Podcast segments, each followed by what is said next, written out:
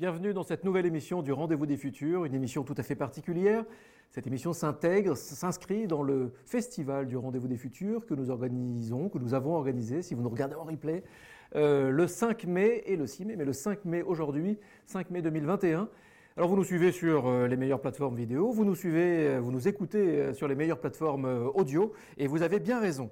Cette émission est préparée, mitonnée, concoctée par les talents conjugués de la JD Carré, de l'agence Triple C et du Cube. Et, voilà, et je suis très heureux euh, du dialogue qui va s'installer. Aujourd'hui, nous allons parler, euh, alors je mets bien des guillemets, c'est à la mode, je mets militantisme entre guillemets, euh, militantisme écologique, post-militantisme. Nous allons parler de réveil, nous allons parler d'arguments, nous allons parler de pédagogie, nous allons parler de plein de choses finalement, nous allons parler de jeunesse évidemment. Nous allons parler d'avenir et nous allons parler de, oui, de réveil. Je pense que, je pense que c'est pas mal. Pour en parler, euh, j'ai euh, deux, deux, personnes. Je suis très contente de vous accueillir. Pia Benguigui, bonjour. Alors Pia, vous êtes la présidente du REFED. Le REFED, je resitue, c'est le réseau français étudiant pour le développement durable. Vous êtes étudiante à Sciences Po euh, également. et le REFED, c'est une association, c'est bien aussi de le rappeler comme ça, qu'on ait ça en tête. J'ai bon là dans la, la présentation C'était tout bon. Parfait. Solène Eveilla, bonjour. Bonjour. Alors, vous êtes, euh, vous êtes, vous êtes euh, en visio évidemment et vous représentez le collectif Réveil écologique. Alors, si je prends euh, la description du réveil collectif, du réveil écologique, pardon, le petit résumé sur la bio Twitter, c'est super simple pour des gens comme moi. On, va vers la simplicité. Collectif de jeunes engagés pour des employeurs et des formations à la hauteur des enjeux écologiques. Retrouvez tous nos threads sur thread.pre. Je vous encourage donc à suivre le collectif Réveil écologique et puis le, le également sur Twitter. Euh, Réveil écologique, juste en quelques mots, ça sert à quoi de, euh, réunir des jeunes pour, euh, bah, pour former, pour accompagner les employeurs? Vous faites quoi? C'est quoi votre action? Alors, on est un collectif qui a vu le jour à la suite d'un manifeste signé par 30 000 étudiants et qui demandait à ce qu'on soit mieux formés aux enjeux de la transition écologique pour pouvoir choisir euh, nos emplois avec une euh, meilleure appréhension situation et puis surtout avec euh, les compétences adéquates pour pousser vers une transition écologique. Et donc nous, ce qu'on propose aujourd'hui, c'est à la fois de d'accompagner, de pousser un peu les établissements d'enseignement supérieur à intégrer ces enjeux dans leur cursus, et puis du côté des employeurs, d'aider à la fois les salariés déjà en poste à se fédérer pour porter, euh, parce qu'ils sont ceux qui connaissent le mieux les sujets en interne, leurs revendications auprès de leur direction, et puis euh, du côté des, directions, de, leur dire que bah, c'est un enjeu pour attirer des talents, et puis c'est un enjeu pour euh, la société tout entière. Merci Solène Éveillard. Pierre Benguigui, le, REFED, c'est quoi vos, leviers d'action? Qu'est-ce que vous faites? Euh, au REFED, on a deux grands objectifs qui sont d'avoir 100% d'étudiants formés et engagés sur les enjeux environnementaux. Donc, on a un plaidoyer important au niveau des formations. Et de l'autre côté, notre deuxième objectif, c'est d'avoir 100% de campus durables. Et pour ça, on s'organise autour de trois grandes missions qui sont tout d'abord de rassembler les étudiants et nos associations membres, parce qu'on est composé de 150 euh, associations euh, membres au REFED. Ensuite, de former ces associations et les étudiants sur les enjeux environnementaux, en particulier par rapport au campus. Et enfin, de porter la voix des étudiants là encore au niveau des campus et des formations. J'ai tout faux si je résume, euh, comme c'est souvent résumé dans les médias classiques, euh, que finalement vous représentez juste des jeunes, l'élite de demain, vous faites partie de grandes écoles, vous êtes à Sciences Po, PIA, et c'est pareil pour vous le réveil écologique finalement, et que bon bah oui d'accord, mais est-ce que vraiment vous incarnez la jeunesse? Je, balance ça comme ça, bien sûr, je ne le pense pas. Du côté du réveil, c'est évident qu'on ne représente pas toute la jeunesse, déjà parce que toute la jeunesse n'est pas euh, étudiante, mais le réseau est plutôt mixte et on est composé par moitié d'associations qui viennent d'universités et d'autres moitiés d'écoles. Donc en effet, moi, je me considère plutôt comme privilégié, mais dans toutes les associations membres, on est assez diversifié. Solène, vous de votre côté? Euh, Oui, comme Pia, j'ai le sentiment d'être... Euh, moi-même pas forcément très représentative. Et c'est vrai que le manifeste a été signé majoritairement par des étudiants de grandes écoles. Après, euh, on, a le sentiment que cette voix qu'on nous, euh, cette place qu'on peut avoir dans les médias de par nos formations, elle nous euh, oblige vis-à-vis du reste de la jeunesse. Donc, on est peut-être, on a la chance de pouvoir être plus vocaux. Et si on prend cette place, c'est parce qu'on pense qu'on représente bien plus que les grandes écoles dont on est issu. En ce moment, nous vivons, donc on est en 2021 et on vit, enfin c'était pareil en 2020, quoi. On vit des années euh, d'explosion. Oui, on est en pleine crise sanitaire. Est-ce que vous partagez aussi le constat, comme quoi, enfin, qui dit que finalement, oui, c'est une crise sanitaire, mais c'est la crise de toutes les crises là qui s'exprime. Une crise sanitaire, une crise climatique, une crise sociale également. Il y a une colère partout. Euh, vous, la ressentez, vous, peut-être particulièrement d'ailleurs, comme étudiant? Je pense. Alors, je pense euh, pour les lycéens, euh, le mouvement bac noir en ce moment. Je pense aux étudiants ou les examens, on ne sait pas bien comment et dans quelles conditions vous allez les passer. Euh, comment les, diplômes, est-ce qu'ils auront un peu de valeur? Comment vous vivez en ce moment cette crise particulière?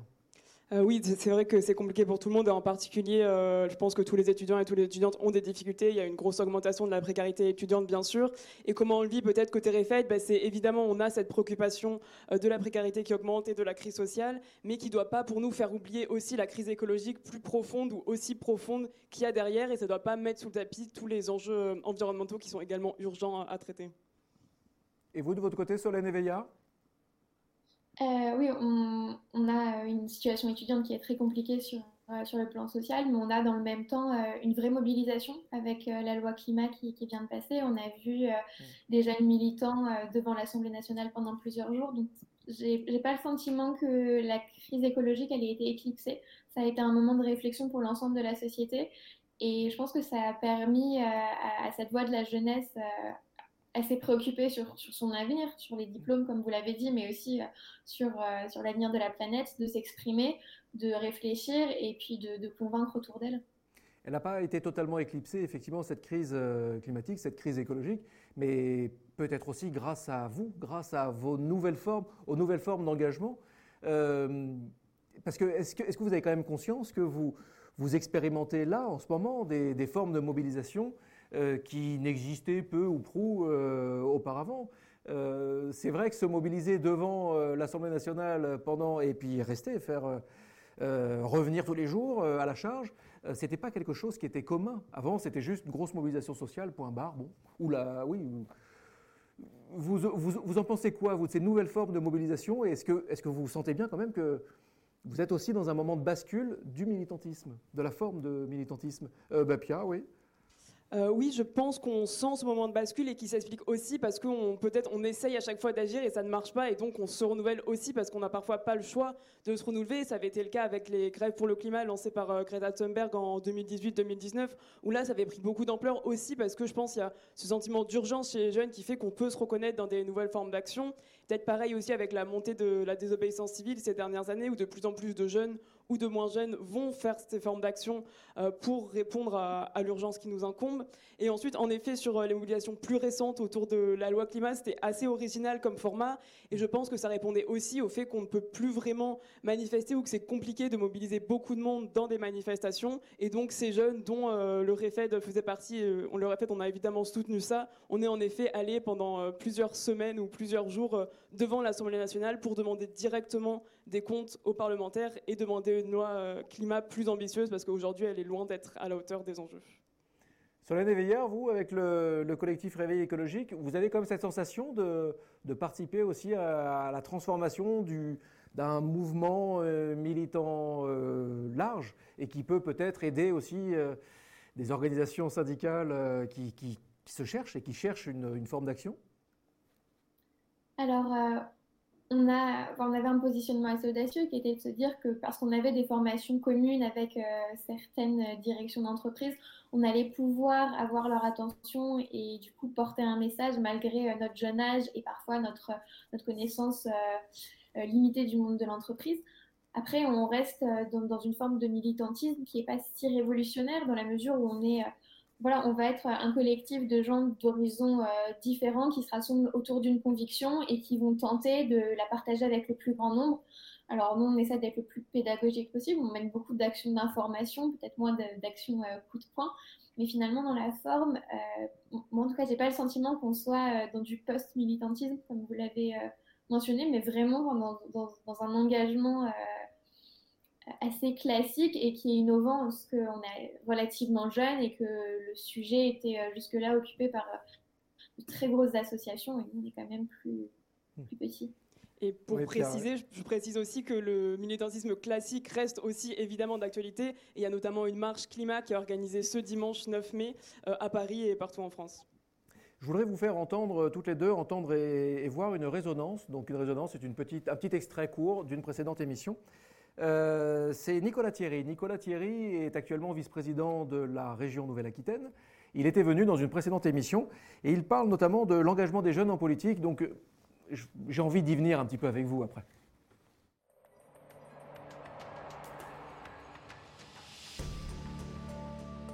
Euh, je rencontre en effet beaucoup de jeunes, notamment ceux qui sont descendus, euh, euh, centaines de milliers de jeunes qui sont descendus dans la rue, et c'est une très bonne nouvelle. Et effectivement, il y a quelque chose qu'on peut constater, c'est que quand on parle d'engagement, notamment chez les jeunes, on pense à l'engagement associatif, dans une ONG, dans un collectif, mais l'engagement politique est quasiment automatiquement oublié, ou en tout cas mis de côté. et je pense que c'est une grave erreur. Parce que il y a un double enjeu aujourd'hui. Euh, on est dans une période de transition. Euh, on sait que le temps presse. Euh, et les gamins aujourd'hui qui sont dans les cours d'école notamment, on ne peut pas attendre qu'ils aient 30 ou 40 ans, ça sera déjà trop tard. Donc la jeunesse aujourd'hui, tout cas moi tout ce que je fais aujourd'hui, c'est effectivement pour que ces jeunes qui sont lycéens dans la rue puissent vivre dans un monde habitable demain. Et ça serait quand même le comble quand ils vont être adultes et quand ils vont arriver majeurs, et c'est le cas pour beaucoup d'entre eux, que en tout cas le monde qu'on est en train de leur préparer, ils le laissent dans les mains de souvent d'une génération qui euh, a vécu une, dans un autre monde. Exactement. Et il y a deux enjeux, il me semble, très importants. Euh, c'est déjà, on le constate tous, euh, il y a énormément d'initiatives partout qui sont en train de fleurir sur le territoire et aujourd'hui elles manquent cruellement de financement pour changer d'échelle, pour qu'effectivement que ces pionniers deviennent la norme.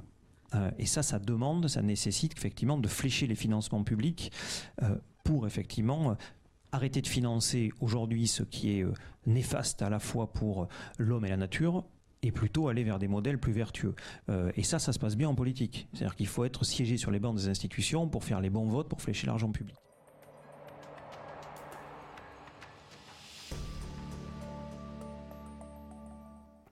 De retour en plateau avec Solène et Veillard du collectif Réveil écologique et avec Pierre Benguigui du, du REFED. Bon, ben, vous m'avez vu venir. Euh, j'ai envie de vous poser la question de l'engagement en politique.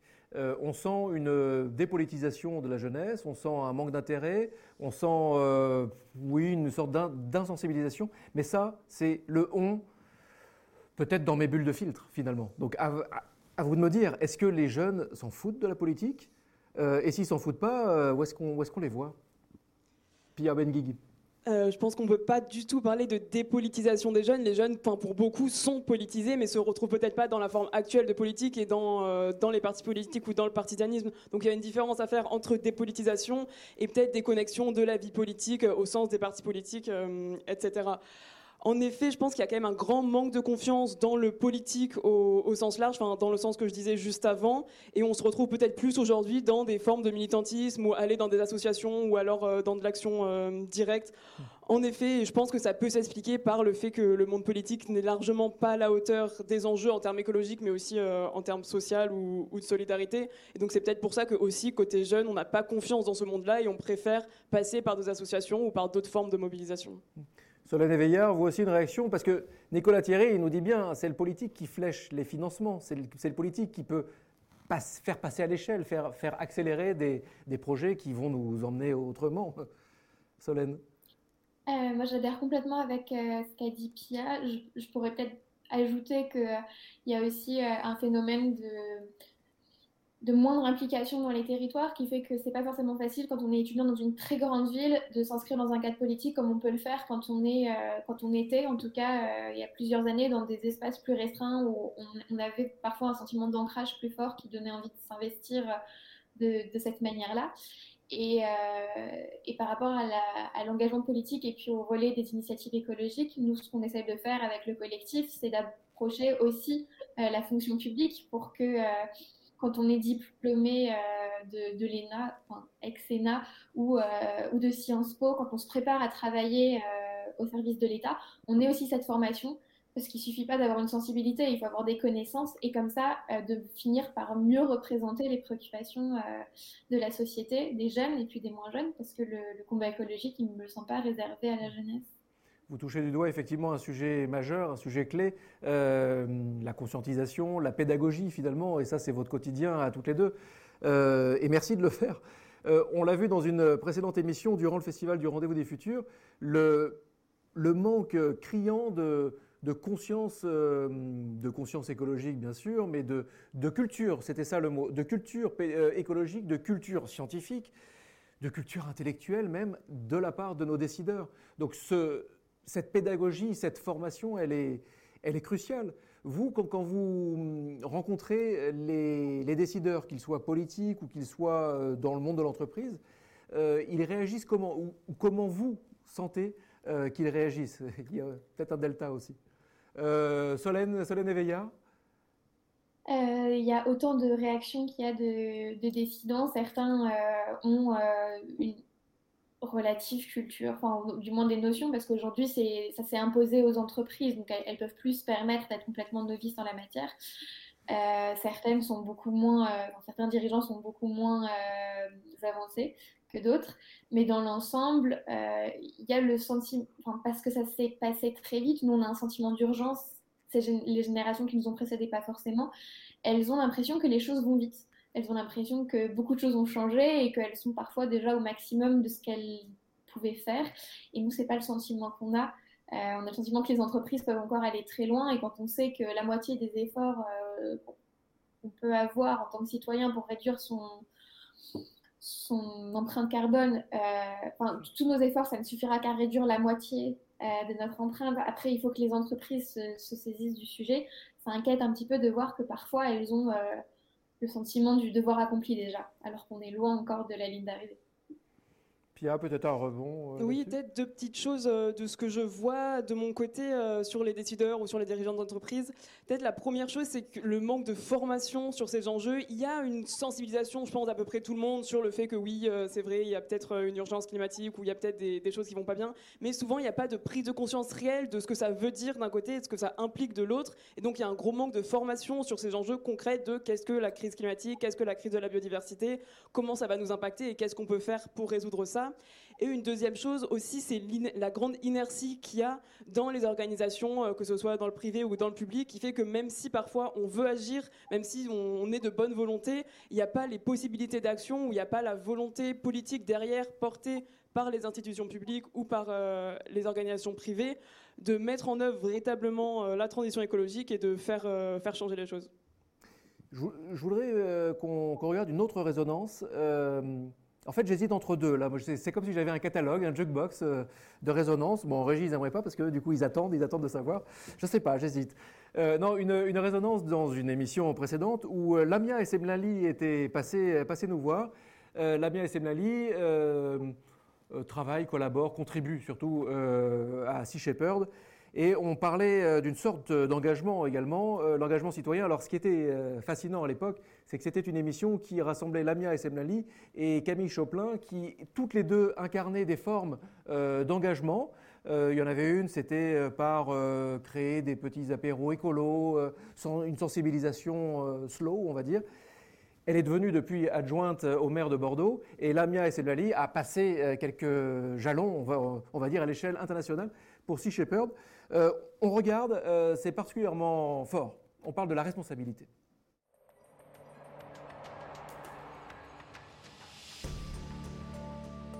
Nous, on veut vraiment euh, faire passer ce message. La responsabilité, elle est, elle est plurielle, elle est au niveau des politiques, parce qu'il y a une politique d'omerta qui est pratiquée sur le sujet depuis, euh, plus de 30 ans par les ministères de l'agriculture et de la pêche successifs, par les pêcheurs concernés, qui ont nié pendant des années qu'ils étaient responsables, et puis aussi par les consommateurs qui, en fait, en ne se posant pas les questions, en ne cherchant pas à savoir, ou en ne voulant pas savoir, se rendent complices de ça.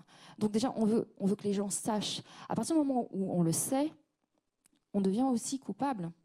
Et on dit, il ne faut pas culpabiliser les gens, etc. Mais on se comporte comme une bande d'irresponsables, d'enfants irresponsables. Et on est en train de tout détruire à un moment donné. Il faut mettre les gens face à leurs responsabilités.